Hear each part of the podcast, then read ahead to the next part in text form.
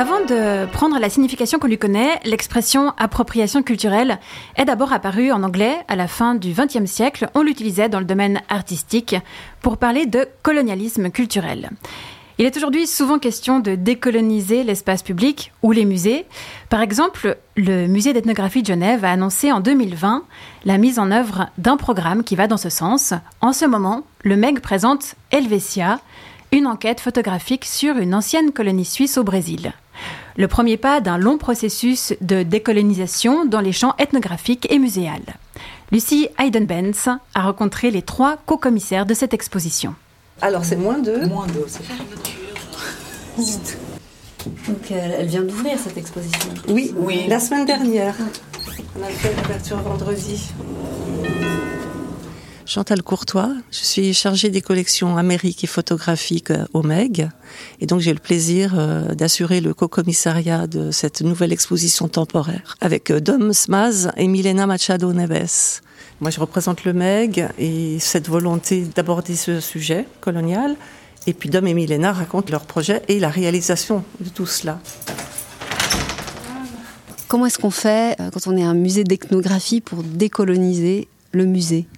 Décolonisation des collections. Tout d'abord, ce sont des collections qui se sont constituées euh, depuis plusieurs siècles et qui proviennent justement, euh, qui sont liées à des faits coloniaux, qui sont des objets rapportés par euh, des scientifiques, des amateurs, mais très souvent ce sont des collectes qui sont des, problématiques. On se penche donc beaucoup sur la nature des objets et leur provenance, parce que ces objets sont euh, parfois des objets sacrés, des restes humains euh, qui ont été arrachés aux populations dont ils sont issus.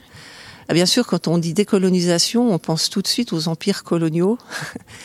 Mais en réalité, beaucoup de nos actes euh, à travers l'histoire de l'humanité sont entachés de colonialisme.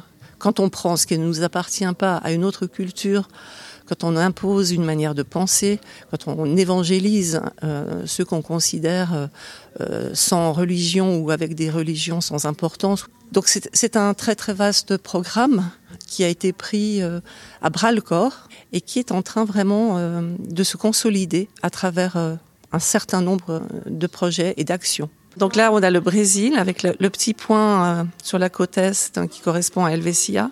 La, colonie d'Helvetia est une colonie euh, à l'origine euh, germano-helvétique dont les, les propriétaires terriens ont attribué le nom euh, à ces terres données par euh, le roi Joao VI après le décret qu'il a euh, édité en 1808 pour euh, appeler euh, justement les Européens à développer euh, le Brésil.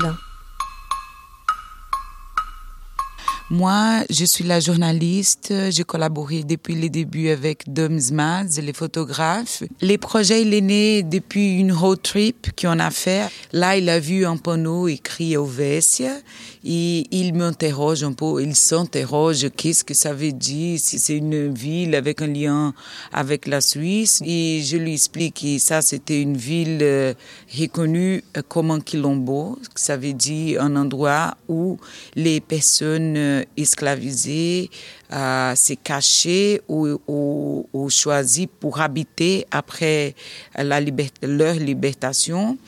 Donc là, on a plusieurs euh, documents. Il y a des documents que j'ai trouvés ou archives publiques à Bahia, au Brésil. Il y a un document que je trouve euh, intéressant. D'abord, il y a une liste qui date mille- euh, 1850 et c'est la liste des noms des propriétaires avec leur origine. À la fin de ce document, il y a aussi un bilan qui montre qu'il avait 130 personnes blanches pour 1267 esclaves. On a eu cette idée du fait des îlots en sorte de totem pour représenter chaque habitant. Donc ici on se retrouve devant un autre panneau qui s'appelle Faustina Zacharias Carvalho.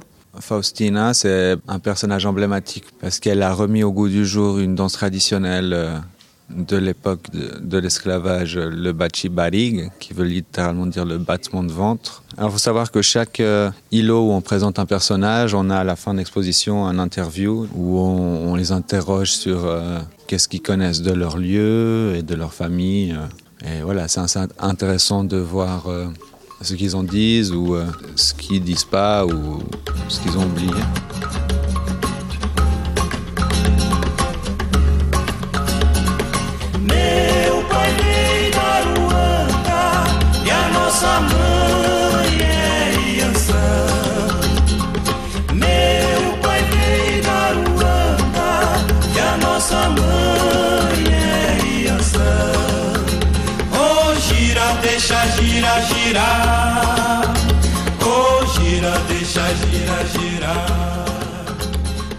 On établit de plus en plus de contacts avec des artistes, euh, car ces artistes, et là je reviens au peuple, la population source dont je, que j'évoquais tout à l'heure, euh, beaucoup d'artistes euh, descendants de ces populations produisent, témoignent et souhaitent participer à, montrer leur histoire, tout simplement, en proposant des œuvres.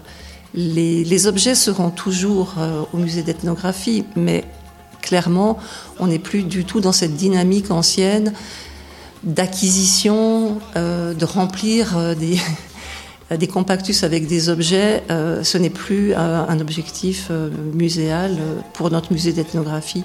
Parce qu'au départ, accumuler des objets, montrer à la place des autres, c'est déjà un acte colonial. Donc c'est toute une démarche autre euh, qui se met en place euh, de partage, d'écoute et de laisser la place à.